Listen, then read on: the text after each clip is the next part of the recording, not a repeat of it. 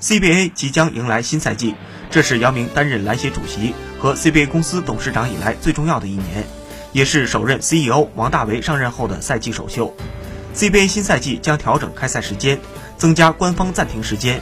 与此同时，联盟在新赛季将试点专职裁判，逐步完善裁判培养体系。联赛的荣誉体系也在完善中。